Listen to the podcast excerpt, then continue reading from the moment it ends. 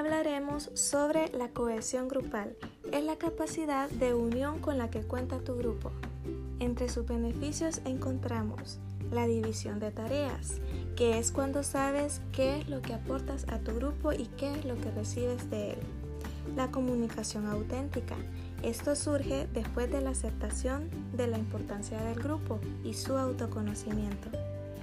La flexibilidad y adaptabilidad mejora el índice de cohesión grupal.